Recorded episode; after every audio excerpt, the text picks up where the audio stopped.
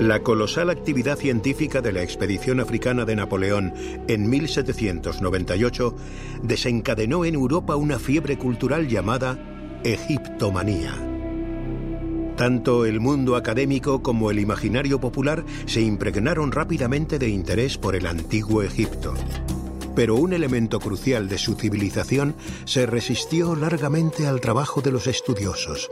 En 1820, la escritura jeroglífica aún era un completo misterio. Sería otro francés, Jean-François Champollion, quien culminaría la hazaña de descifrar la escritura jeroglífica en 1822. Y aquel hito se considera el nacimiento de la egiptología como disciplina científica.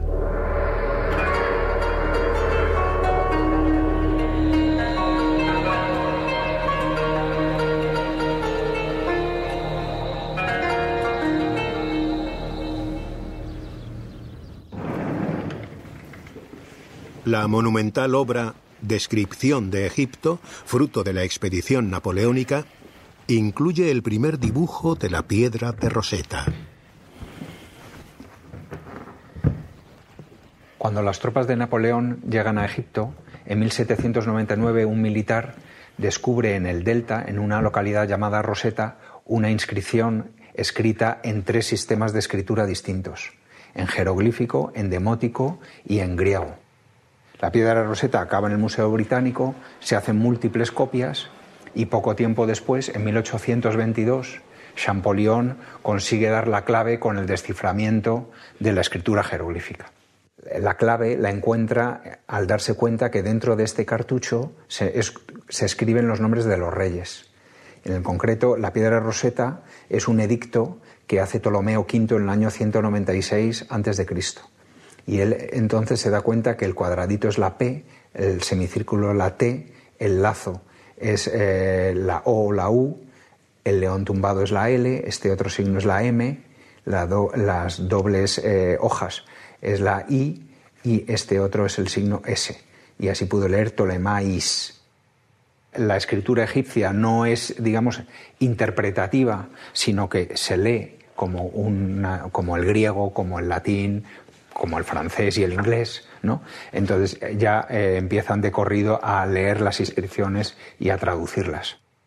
Siete años después, en 1829, Champollion visitó Egipto acompañando a una expedición de la Toscana liderada por Hipólito Rossellini. En sus respectivos cuadernos de notas dan testimonio de su paso por la necrópolis de Dra el Naga. Entre otras tumbas entraron en la de Heri, vecina de la de Yehuti. En aquel entonces, en 1829, la entrada a Jeri estaba totalmente tapada por, por tierra, ¿no? y este era el único acceso. En una de las paredes de la tumba de Jeri se representa un gran banquete funerario, en el que aparece Jeri con su madre, su esposa, hermanos, hermanas, hijos, hijas y de esta forma esta parte de la pared se convierte en un importante documento histórico que nos habla de cómo era una familia de la élite en torno al año 1500 a.C. en la antigua Tebas. Por desgracia, esta escena, que debería ser espectacular, fue víctima de los robos a, finales del siglo XIX, principios del siglo XX. Los ladrones venían con, con picos picaban eh, una carita bonita que susceptible de ser vendida bien en el mercado de antigüedades a los turistas, ¿no? Lo picaban alrededor y luego con una, con una sierra un poco curva quitaban el trocito, ¿no? Con el deseo de que no se les rajara y lo pudieran vender bien, ¿no? Y por eso nos faltan las caras de algunos personajes, que es lo que ellos creían que iban a vender mejor. Por suerte, antes de que esto ocurriera, pasó por aquí un alemán que se llamaba Wilhelm Spiegelberg que en torno al año 1896 decidió hacer un calco de esta pared. Por suerte, los calcos se conservan, están guardados en el Griffith Institute de la Universidad de Oxford y gracias a esos calcos sabemos exactamente las partes de la tumba que fueron robadas, las partes que nos faltan. Aunque lo más común es identificar la egiptología con la imagen romántica de un arqueólogo desenterrando tumbas, la investigación documental en archivos, colecciones y museos es tan importante como el trabajo de campo y a menudo imprescindible para encontrar caminos, respuestas e incluso piezas perdidas. En la historia de las investigaciones llevadas a cabo por el proyecto Yehuti, ocupan su lugar figuras y documentos cuyo rastro lleva a miles de kilómetros del Nilo, al Griffith Institute de la Universidad de Oxford. Este también está muy bien con el cartucho. Con el cartucho de la reina y con el parte del nombre de Jerry conservada. Y aquí tenemos estas dos hojas, que es el comienzo de la escena de banquete. Ah, en español se les llama calcos, pero creo que no es la palabra adecuada. En inglés es como más precisa, porque un calco alguien podría pensar que es como un dibujo resiguiendo la línea. En inglés se los llama squeezes, y squeezes apretar, y en realidad permite entender lo que es esta técnica.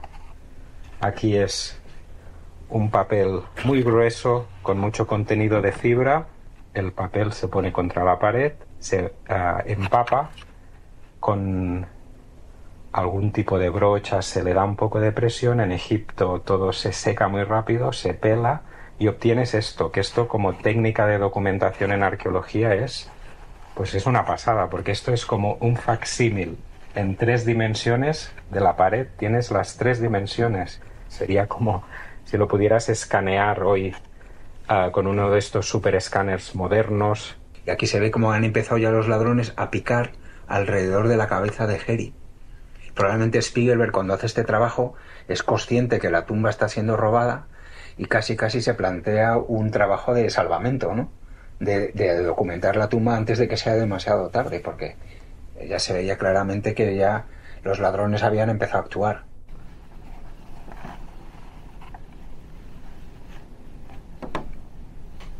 Continuamos con las hermanas de Jere y aquí tenemos a Mesu, que tú la conoces muy bien.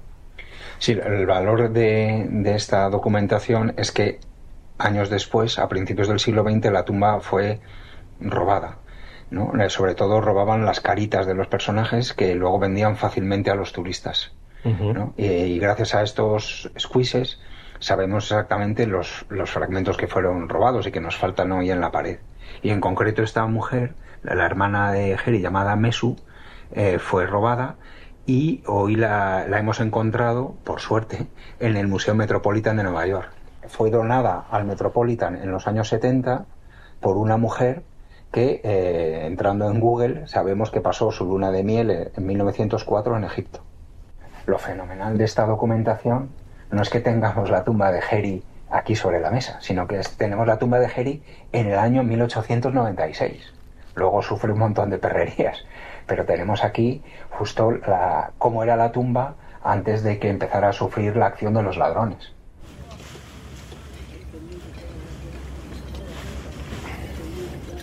Las momias se envolvían en muchas capas de vendas de lino.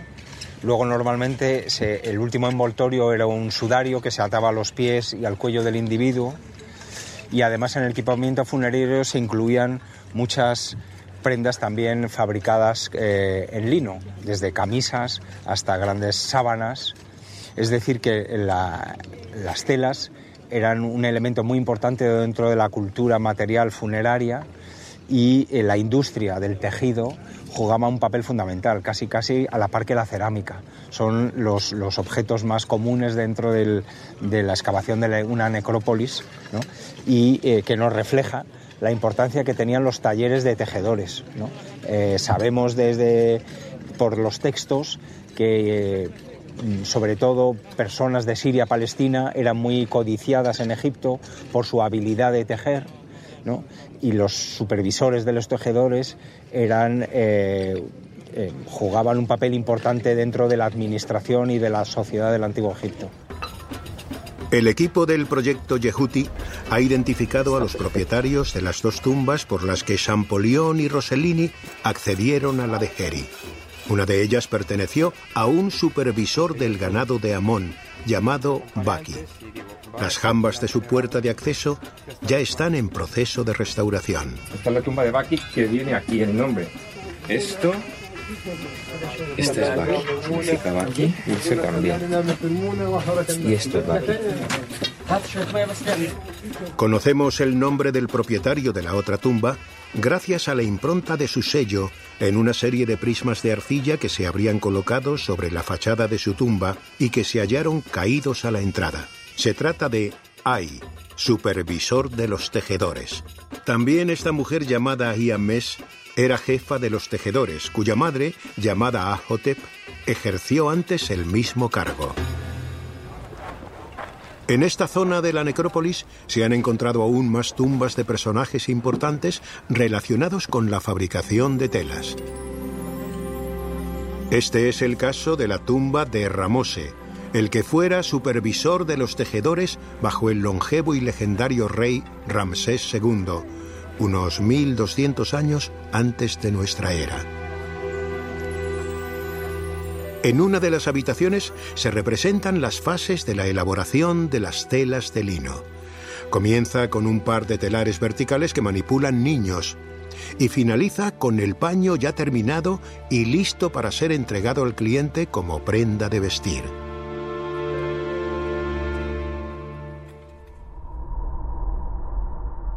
La agrupación de los enterramientos en base a las funciones públicas o los oficios de los finados no se limita al ámbito textil. Hay pruebas de que era una costumbre arraigada. En la ladera de la colina, por encima de la tumba de Yehuti, se ha realizado otro descubrimiento que lo corrobora.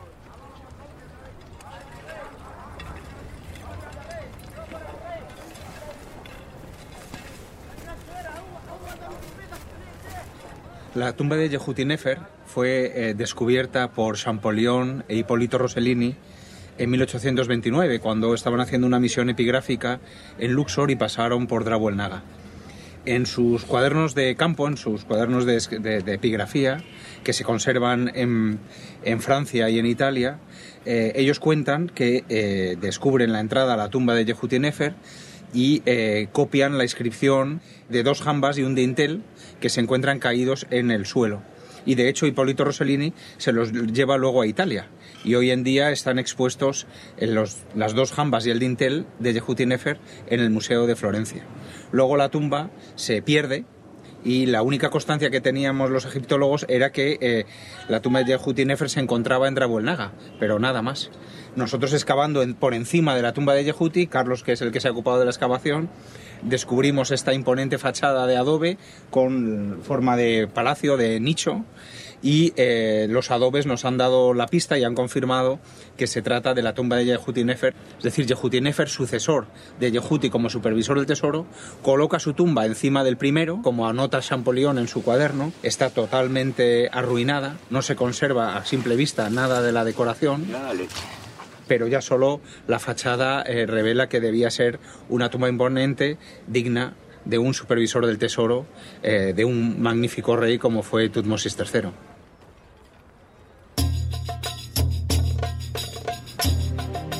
Champollion y Rossellini supieron apreciar el enorme valor del laberíntico cementerio de Dra el Naga. Hoy en día, casi todo el mundo ha oído hablar del cercano Valle de los Reyes, donde se encuentran tumbas tan famosas como la de Tutankamón. Pero antes de elegir ese lugar, durante un siglo, los monarcas y las élites del Nilo se hicieron enterrar en Dra el Naga. En 1857, el equipo del egiptólogo francés Auguste Mariette, director del Museo de El Cairo, descubrió al pie del extremo norte de esta colina un extraordinario ataúd de 3.600 años de antigüedad. Pertenecía al rey guerrero Camose, artífice de la campaña militar contra los reyes Ixos, de origen sirio-palestino, que gobernaban el norte y el centro del país desde la ciudad de Avaris, en el delta. Un año después salió a la luz en la misma zona el espléndido ataúd recubierto de pan de oro de la gran esposa real y reina madre Ahotep. La momia aún reposaba en su interior junto con un verdadero tesoro, un rico y sofisticado ajuar compuesto de joyas y otros objetos de oro, plata y piedras semipreciosas.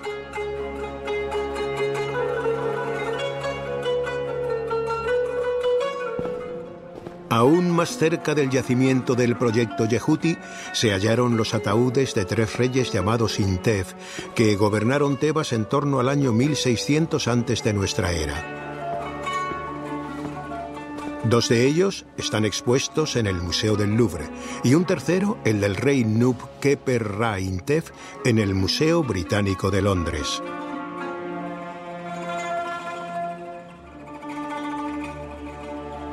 Solo unos metros más allá de la ubicación de todos estos ataúdes reales, el equipo del proyecto Yehuti encontró otro en muy buen estado.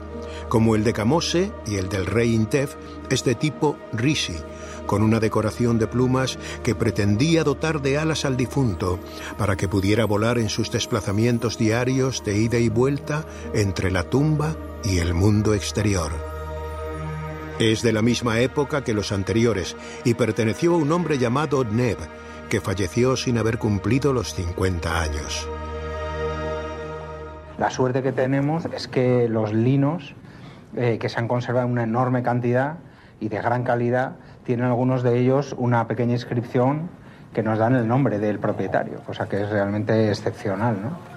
Es muy raro que se concentren tantos textos en, tan poco espacio. No es muy habitual tener esta colección de textos inscritos, tanto de marcas de lavandería por un sitio como de la propia eh, la propiedad eh, de, los, de los dueños del, sepulcro. Tiene la, fecha justo aquí, que es el año 30 y, eh, 30 y pico, ¿no? 30 y pico. Se ve Rempet y los, eh, los las decenas. Las decenas, 30, y justo donde vendría algún numeral, tal vez, ahí es donde el óxido de la pintura ¿no? ha perforado la tela, ¿no? Y se incluye en las tumbas como, como artículo de lujo. La tumba de Tutankamón está llena de lino. Y es, es curioso también que el rey, eh, digamos, paga los servicios de sus oficiales muchas veces con lino. Tenemos textos que nos hablan de lino que recibe el alto dignatario como recompensa por sus servicios hemos encontrado con inscripción varios tipos de piezas. Unas que son las túnicas, otras como unas toallas rectangulares y luego fragmentos que no están completos pero que tienen inscripción. Entonces las túnicas están hechas, es una tela alargada, doblada sobre sí misma y entonces en los laterales tiene teñidos los hilos de la urdimbre que hacen esta decoración y va todo cosido de arriba abajo, menos en la parte de arriba que hay una pequeña abertura para meter las manos. Otro dato que nos ayuda a documentar una tela es la cantidad de hilos que tiene en un centímetro. Con esta lupita es muy fácil eh, de hacer el recuento de los hilos. Luego esto, cuantos más hilos tiene, de mejor calidad es la tela. De nuevo, las líneas de investigación del proyecto Yehuti conectan Egipto con Europa, esta vez con Ashby House, la casa solariega del marqués de Northampton en las Midlands inglesas.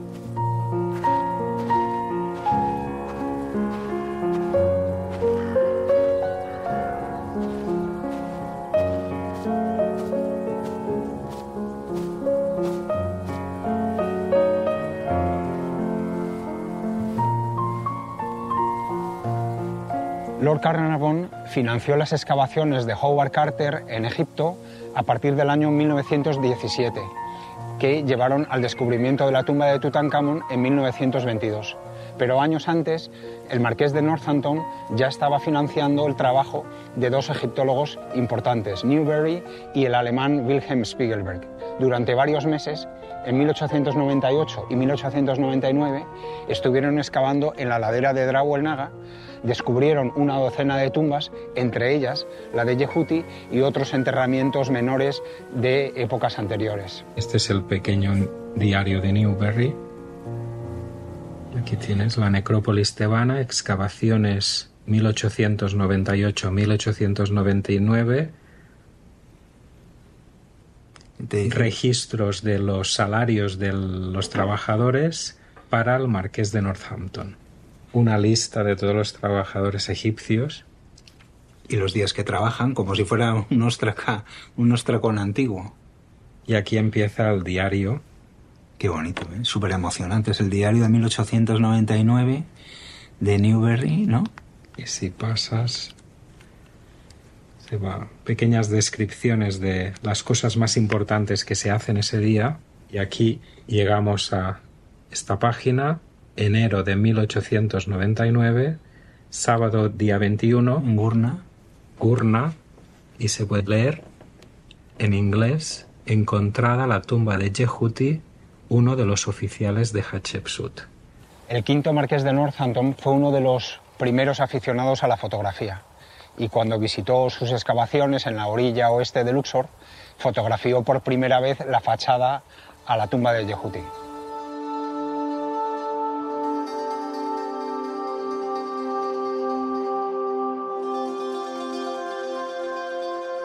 Es que se solapan mucho. Se solapan. Esto es esto. Y el día 26 anota que eh, se han pasado el día, dice, eh, copiando, hacen un calco de una de las inscripciones que decoran la fachada, que es la biografía de Yehuti. Y precisamente esto que tenemos aquí es parte de estos calcos, de estos squeezes que hicieron, que también una vez más se encabalcan, se encajan unos con otros, y esto es parte de la estela de Yehuti. Que son especialmente importantes porque hay un trozo de la inscripción que eh, se desprende de la pared y se ha perdido. Eh, por suerte, cuando se hacen estos cálculos en 1899, todavía estaba ese fragmento. Entonces, gracias a estos cálculos podemos reconstruir la parte del texto que hoy falta e incluso eh, con las tecnologías modernas hemos escaneado la inscripción ¿no? Y con los calcos podemos reconstruir la parte que falta.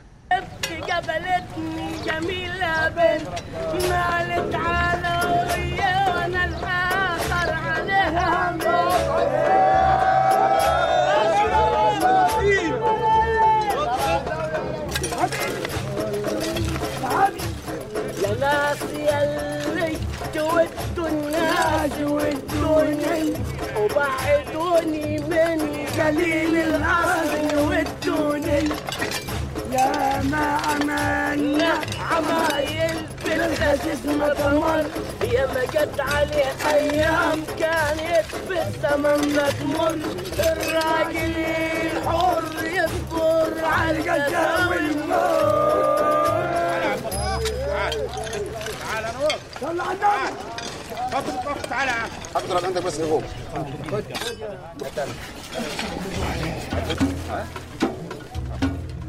Los saqueadores de tumbas arrojaban al exterior todo lo que entorpecía su acción y no tenía valor para ser vendido o reutilizado. Así, en la excavación aparecen ataúdes desvencijados y, por supuesto, vacíos.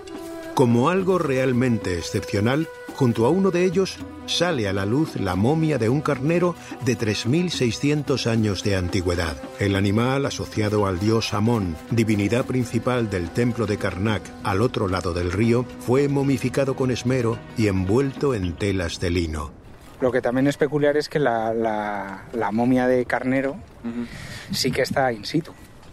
O sea, esto no está tirado, pero el, el carnero sí que está ahí depositado no solo los humanos acababan arropados en lino, también los animales cuya existencia se quería prolongar eternamente.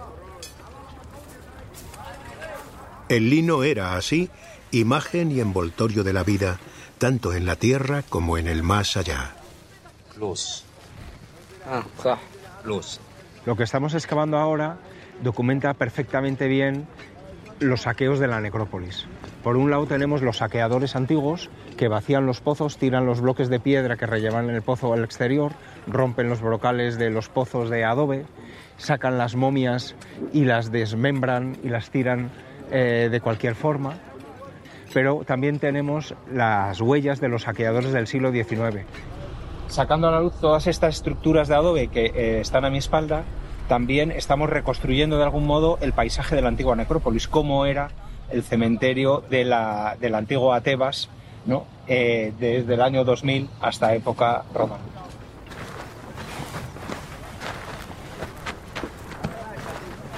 El viejo cementerio de Tebas aún guarda muchos tesoros que no necesariamente son de metales preciosos y hoy va a revelar uno extraordinario. En uno de los pozos funerarios del sector 10 se han encontrado unas piezas de tela que se salen completamente de lo habitual. Se trata de dos cortes de tejido de buena factura que llaman poderosamente la atención por su forma y sus dimensiones. Pero aún son más singulares, porque no están hechas de lino. Una vez documentadas y trasladadas al área de restauración, se las somete a un primer tratamiento para recuperar algo de su elasticidad original y poder estirarlas. Es un descubrimiento único. Estas dos telas proceden de uno de los pozos del sector 10 y son dos telas que venían juntas en el mismo montón, todas muy arrugadas y al ir estirándolas nos hemos encontrado que son unas fajas que tienen como unos 20 centímetros de ancho y la sorprendente longitud de 8 metros de largo. En una de ellas está completa porque tiene los remates de los extremos y de los bordes y están hechas de cáñamo, que tampoco es habitual, siempre se asocia a los tejidos en Egipto con lino, pero estamos viendo que hay un tipo de piezas que se hacen en cáñamo, que tienen un ligamento diferente y es una tela que aunque es más tosca, más burda, está hecho con bastante, con bastante delicadeza. Toda la tela, los hilos van de dos en dos y suelen poner uno más oscuro y uno más claro, no los dos del mismo color, lo cual también nos quiere decir que está muy cuidada la elaboración.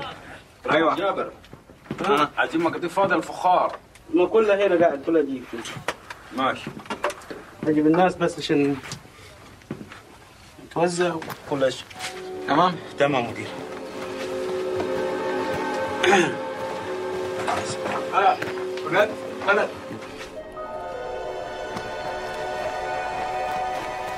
تمام؟ تمام. سلام. وخلوفه خير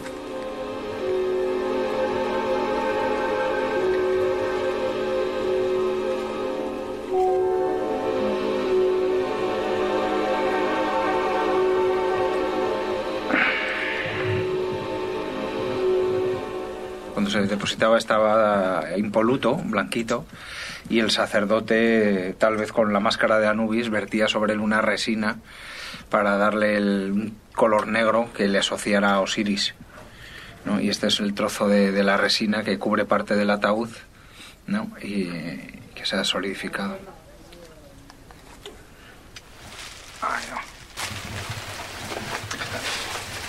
Está.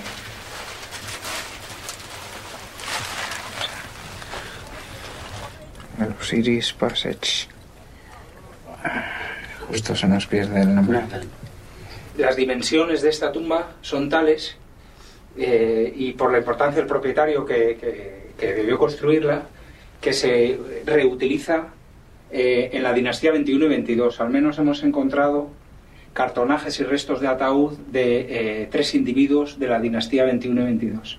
Todo está roto en mil pedazos, el cartonaje, los restos de ataúd, los restos humanos están desmembrados y está violentamente, violentamente eh, partidos, ¿no?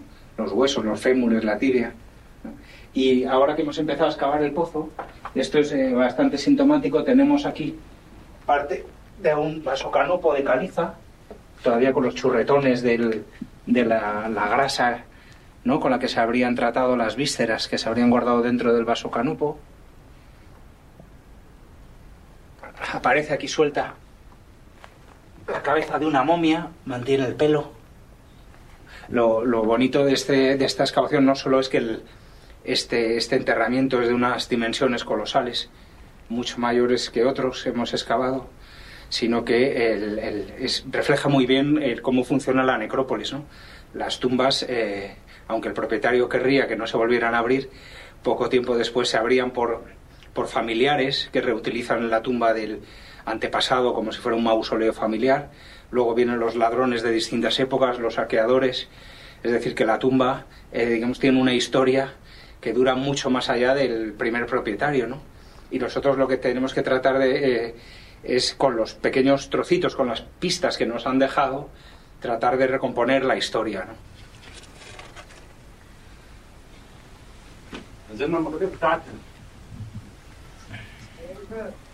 Esto es el lateral de, del ataúd de cartonaje. Está hecho con vendas de lino, eh, cubiertas con, con, una especie de barro fino mortero, para hacer una, una superficie consistente. Luego se pinta y se barniza. Tiene estos colores tan, tan llamativos.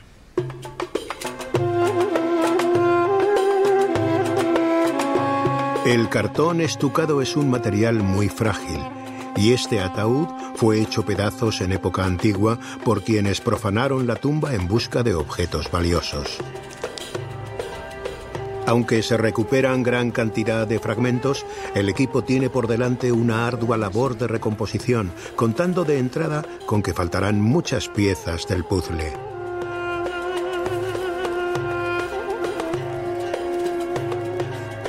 Cuando acaba el trabajo de mesa, el modelado digital en tres dimensiones permite apreciar la hermosa decoración del cartonaje. Pero una pieza como esta aporta valiosa información científica que va más allá de su interés artístico. Los cartonajes son objetos que se utilizaron para envolver y proteger al cuerpo. Irían colocados dentro de uno o de varios ataúdes y gracias a los que hemos encontrado podemos conocer también cómo era todo el proceso de fabricación de estos objetos.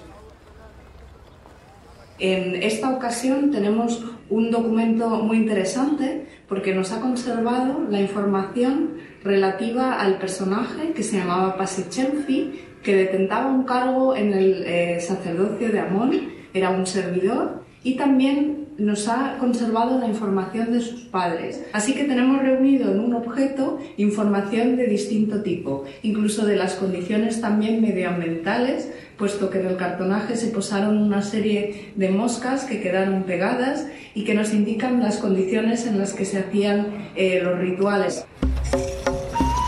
En Dra Naga, hasta los tejidos de lino tienen vidas cruzadas e historias que contar se produce el hallazgo de dos vasijas completas y en buen estado. La primera de ellas se encuentra de pie y tapada con un incensario. Mira, ¿eh? es un incensario. Mm, normalmente este tipo de incensarios 25, 26 van evolucionando. Puede ser de la época de la jarra 27. Habrá que ver bien. Pero lo han rellenado con, con barro, con barro para convertirlo en tapón. El segundo recipiente, que aparece tumbado, documenta cuál era el destino final de muchos retales, después de un largo historial de servicio como prendas de vestir o ropa de hogar. Está lleno de trozos de tela irregulares que aparecen apelotonados y endurecidos. No cabe duda de que en su día absorbieron sustancias pegajosas, como atestigua la presencia de fragmentos de resina solidificada. Alors, on peut voir que la ligne est faite comme ça, comme ça, plié, mm plié comme ça, et forcé dedans. It's just a bunch of linen that's bundled up. It's nothing else so far. Los restos que poco a poco se van desplegando sobre la mesa de trabajo son vendas y trapos que en su día fueron utilizados durante un ritual de momificación.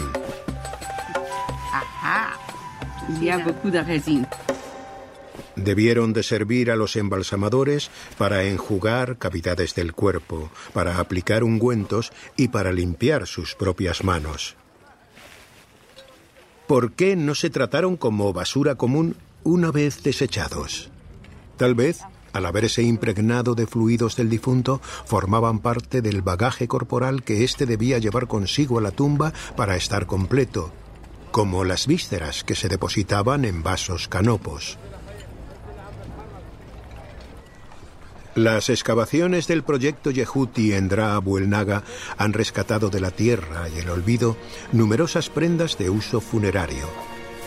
Más noble función que los trapos y las vendas, aunque no necesariamente mejor destino frente a los embates del tiempo y de los saqueadores de tumbas, tenían los sudarios. El valor de muchas de estas piezas radica en su capacidad de contar una historia con palabras. Gracias a sofisticadas técnicas digitales es posible recuperar inscripciones y dibujos que casi no se aprecian a simple vista. Aquí tenemos dos sudarios que se encontraron en la excavación del exterior de, la tumba de Yehuti. Se trata de dos fragmentos de lino escritos con textos funerarios pertenecientes al conjunto del libro de la salida al día, el mismo conjunto que se utilizó para decorar la cámara funeraria de, de Yehuti. Y este tipo de soporte es muy característico de un periodo concreto de finales de la dinastía XVII y principios de la dinastía XVIII es una tela de lino de grandes proporciones que cubriría el cuerpo del difunto y que se escribía con textos funerarios para ayudarle en el tránsito hacia el más allá. Es un momento este de finales de la dinastía XVII, principios de la XVIII, de experimentación con distintos soportes y poco tiempo después deja de usarse el sudario por seguramente por las dificultades técnicas que, eh, que tendría escribir en, en un soporte muy, muy rugoso y se pasa a decorar otro tipo de superficies, por ejemplo, las paredes de las cámaras funerarias. Uno de los ejemplos más característicos lo tenemos en la propia tumba de Yehuti y muy poco tiempo después los papiros, que eran una superficie muy lisa que permitía una distribución más homogénea de los contenidos. Una vez identificamos los textos escritos en los sudarios, procedemos a transcribirlos con un programa de escritura jeroglífica normalizada y ya nos vamos fijando en los pequeños detalles de cada uno de, los signos y de la estructura general, de cómo están dispuestos, y eso nos ha permitido identificar a dos escribas completamente distintos.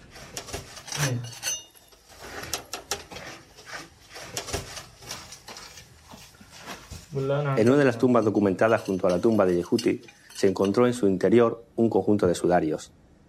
La tumba fue excavada en la roca en torno al siglo XV y XIV a.C. y fue usada y saqueada durante muchos siglos. En el último saqueo, los ladrones apilaron un conjunto de momias en una de las esquinas de la sala transversal. Dos de esas momias tenían asociados sendos sudarios.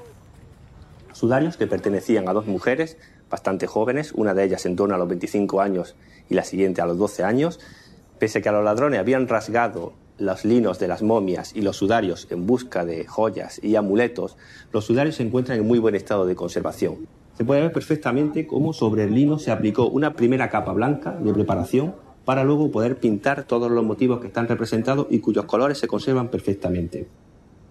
Los sudarios están datados en el siglo I después de Cristo y representan a la figura de Osiris. Con la corona y dos representaciones de serpientes aladas a ambos lados, porta el cetro y el látigo entre sus manos y a sus pies aparecen dos representaciones de chacales que sostienen la llave del inframundo entre sus patas. Más de 20 años de trabajo de campo en esta zona de la necrópolis han sacado a la luz multitud de estructuras y cavidades. Se hace obligado tejer tiempo y espacio en algo más que un plano convencional. La excavación arqueológica necesita disponer de unos planos para que los arqueólogos y los distintos especialistas puedan ubicar los hallazgos de los objetos y también de las estructuras que van saliendo, las tumbas, la cerámica y poder documentar gráficamente todo y ubicarlo muy bien en su lugar. Eh, digamos que con estas nuevas técnicas de, láser escáner se pueden hacer muchas cosas, se, puede, se pueden dibujar muchos planos, plantas, alzados, secciones y también se pueden hacer reconstrucciones en 3D, tanto a nivel virtual como incluso eh, reproducciones in situ. La reconstrucción digital en tres dimensiones permite ver y recorrer el interior de la cámara sepulcral de Yehuti con todos sus detalles.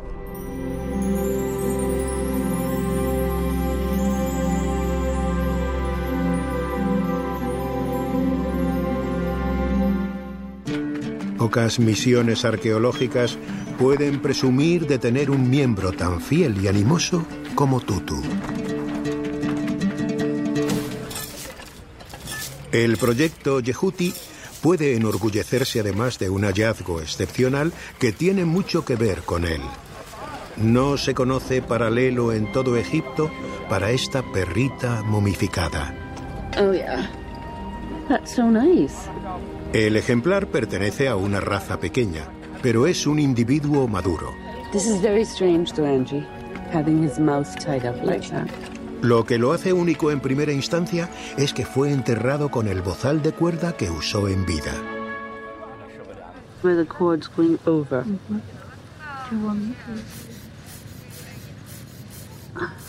I think there must have been linen above it, which over time, it, maybe it was lying exposed, which is why we don't have any. So, I mean, we've got a little bit here, but Pero hay algo más, un signo inconfundible de una historia de cariño y amistad. Oh, oh wow! Jewelry? Yeah, Ah, faience, Jewelry. faience beads.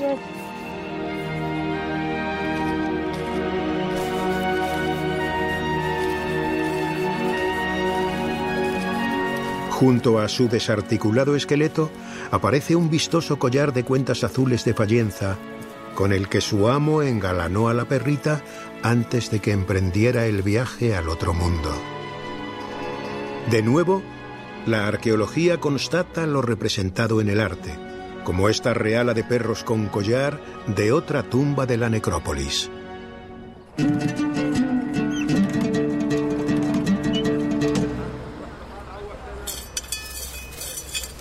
Todos esos desechos del trabajo de la excavación de la tumba de Yehuti se podrían haber tirado arrojado justo delante, ¿no? A modo de vertedero. Y ahora nosotros estamos excavando pues todos esos desechos de los trabajadores, pero que nos dan una información muy interesante. En este caso tenemos eh, algunas de las cerámicas que hemos eh, documentado durante la última campaña de excavación en los sectores 10 y 11. En primer lugar tenemos una base del reino, del reino Nuevo, que es una jarra de cerveza, y que después, estando ya rota, como podemos ver en, en que la fractura está manchada, ha sido reutilizada para eh, coger argamasa y por lo tanto está también relacionada con la construcción de tumbas y de esta zona, y de esta zona de la necrópolis. También tenemos un plato, un antiguo plato que primero eh, se ha roto, al romperse se ha utilizado también para argamasa y luego se ha utilizado también para la decoración de las tumbas, porque tenemos restos de pigmento negro y luego por encima restos de eh, pigmento amarillo. En este caso tenemos también otro de los ejemplos más claros de reutilización de cerámica, que es un fragmento que ha sido utilizado como raspador o como herramienta para excavar. Normalmente suelen tener un tamaño pues, mediano, así pequeño, porque son muy fáciles de coger. Es un plato que, como veis, ha estado roto y que tiene todos los bordes eh, erosionados por la acción de excavar. Una vez que ya la tumba estaba excavada y se había preparado para ser decorada, pues eh, tenemos aquí un platito que se ha usado a modo de paleta en el que tiene, en el que vemos restos de pigmento de color azul. Y este palito con el que se habría removido esa pintura o se habría usado a modo de, pincel, justo también con, con color, restos de color azul. Hemos encontrado también un nódulo de pigmento. Este, bueno, sería ocre, que lo vemos color rojizo, ¿no? Es el pigmento ocre que aparece aquí muy cerca en el Valle del Color. En el Valle del Color hay evidencias de, de pigmento no, que se pueden ver de forma natural todavía en la, en la montaña.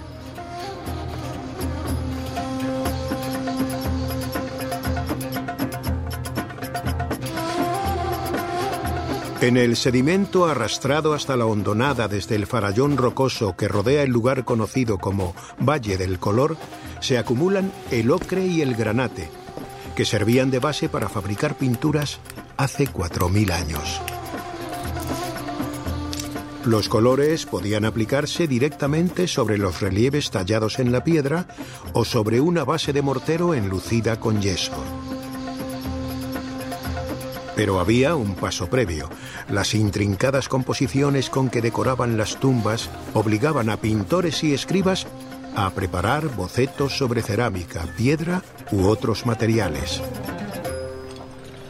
¿Está con cerámica o algo así? Pero es posible que encontremos más fragmentos y lo chulo es que la cerámica es de la dinastía 17 comienzos de la 18. O sea que es un sketch eh, probablemente para decorar una tumba de esta época. En Geri no tenemos nada parecido, pero es sería para decorar una tumba de la época de Geri. ¿Y a ver el otro lado? Esto es un, un, sketch, un, un boceto de, de la procesión funeraria, con el ataúd encima de, dentro de un catafalco, encima de un trineo. Aquí aparecen representados tres grupos de dos personas. Cada uno de los grupos lleva una especie de bandeja o de cofre con una serie de objetos que están dibujados encima y que formaban parte sin duda alguna de lo que debía de ser el ajuar de, de Yehuti. Efectivamente, esta figura que tenemos aquí y que acabamos de pegar eh, Lucía y Alba hace un par de días que encontraron el hueco, es la que aparece en el dibujo de este ostraco. Carmen, mira, creo que tenemos aquí algo interesante. ¿Qué me cuentas? Mira, fíjate que el ostracón que encontramos, que encontró Laura y que ha pegado Pía, pues lo que tiene en realidad son eh, las figuras y los objetos que aparecían en el estado original de esta parte de la pared. Pero... Que eso tú lo tenías creo que ya dibujado en parte, ¿no? Ah, Pero... bueno, entonces es genial porque mira, yo había puesto esto que no tenía claro lo que era porque se ve fatal, solo se ve con la luz ahí. Sí, está muy, muy erosionado. Y yo había dibujado esto, es lo que sale ahí, ¿no? Lo que es interesante es que gracias a este ostracón vas a poder completar seguramente el dibujo o confirmar lo que tú estabas viendo un poco. Mira, mira, lo que yo he ¿Ah? puesto ha sido esto. Perfecto. Pues mira, fíjate, la serpiente, el buitre, que concuerda con lo que hay aquí. Y lo que es importante es que aquí tenemos eh, el boceto, digamos, o el modelo de artista que utilizaron luego quienes tallaron y pintaron esta parte de la, de la tumba de Yehuti. Sí, sí, sí. Lo que sí es importante, Carmen, es que este tipo de circunstancias son muy extrañas. Encontrar el modelo o el boceto original de los artistas que trabajaron en una tumba tebana y encontrarlo además en el contexto cercano, porque ha salido ahí fuera, es realmente eh, raro. Y puede ayudar mucho a comprender cuál es el proceso de trabajo y, de elaboración de, la decoración de la tumba. Eh, la tumba de Yehuti tiene unas características muy especiales, está erosionada, tiene zonas muy quemadas y muy oscuras.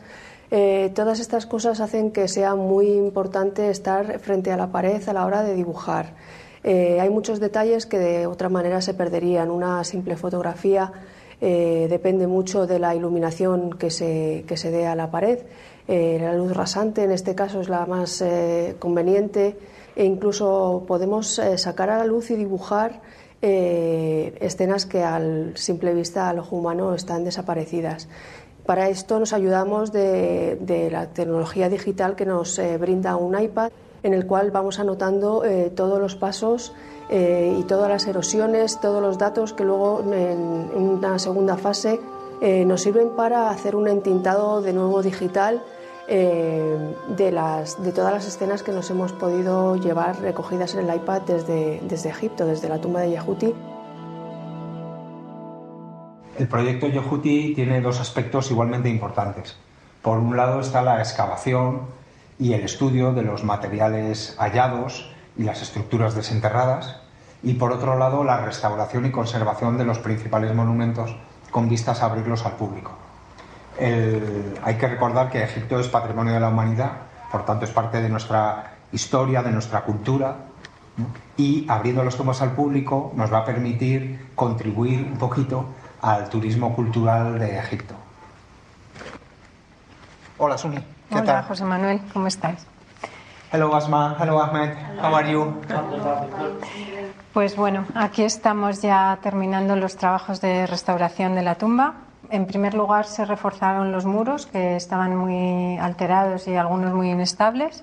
Después se acometió una limpieza eh, general de todas las paredes y se ubicaron eh, una serie de fragmentos que han, han ido apareciendo en la excavación, que los epigrafistas habéis localizado el lugar y nosotros hemos colocado en su sitio. Se han respetado todos los momentos de la tumba, en este caso tenemos una serie de graffiti demótico que está encima de los relieves, que también se han restaurado y se han conservado como parte de su historia esta es la capilla y bueno, pues aquí el procedimiento ha sido el mismo. Se han inyectado y pegado fragmentos que estaban desprendidos tanto en el grupo escultórico como en los muros. Se han consolidado los pigmentos, los restos de pintura y de policromía que aparecía igual tanto en los eh, relieves como en el cuerpo escultórico y ahora mismo ya estamos en la última fase que ha consistido en restaurar el, suelo. ya que tenemos suelo, porque por desgracia no tenemos el techo original. El techo original en toda la tumba se ha perdido. Y eh, instalamos como medida de seguridad esta estructura de metálica, es una reja que por un lado protege al futuro visitante de posibles caídas de piedra y por otro lado deja ver cuál es la situación actual.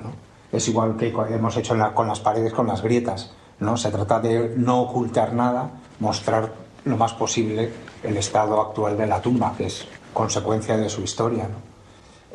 aprovechando la estructura metálica, hemos colocado la iluminación arriba, que es muy inusual. Normalmente en las tumbas las luces están en, el suelo. Nosotros las hemos colgado del marco metálico y, da la sensación casi casi que estamos en un museo. Em, el broche de oro de la musealización de las tumbas es la instalación de paneles solares. Este año vamos a instalar unos paneles solares para iluminar las tumbas, tanto la de Yehuti como la de su vecino Geri, con luz solar. Van a ser las primeras tumbas en la necrópolis tebana iluminadas con luz solar. El sol, cuyo ciclo diario enmarcaba las ideas de existencia, muerte y renacimiento de los antiguos egipcios, sigue haciendo su papel en Dra Abu el Naga. Este viejo cementerio y sus habitantes eternos van volviendo a la vida gracias a nuevas tecnologías, a la ayuda de inmortales como Sampolión, que hicieron historia a golpe de ciencia, y sobre todo a un espíritu que no ha cambiado en cuatro milenios, el de tejer, coser y remendar para burlar a la nada, al tiempo y al olvido. Larga vida a la necrópolis tebana. Que sus rescatados jardines sigan brindando primicias verdes por el bien de la naturaleza y la cultura. Y que aquí se siga celebrando siempre la existencia.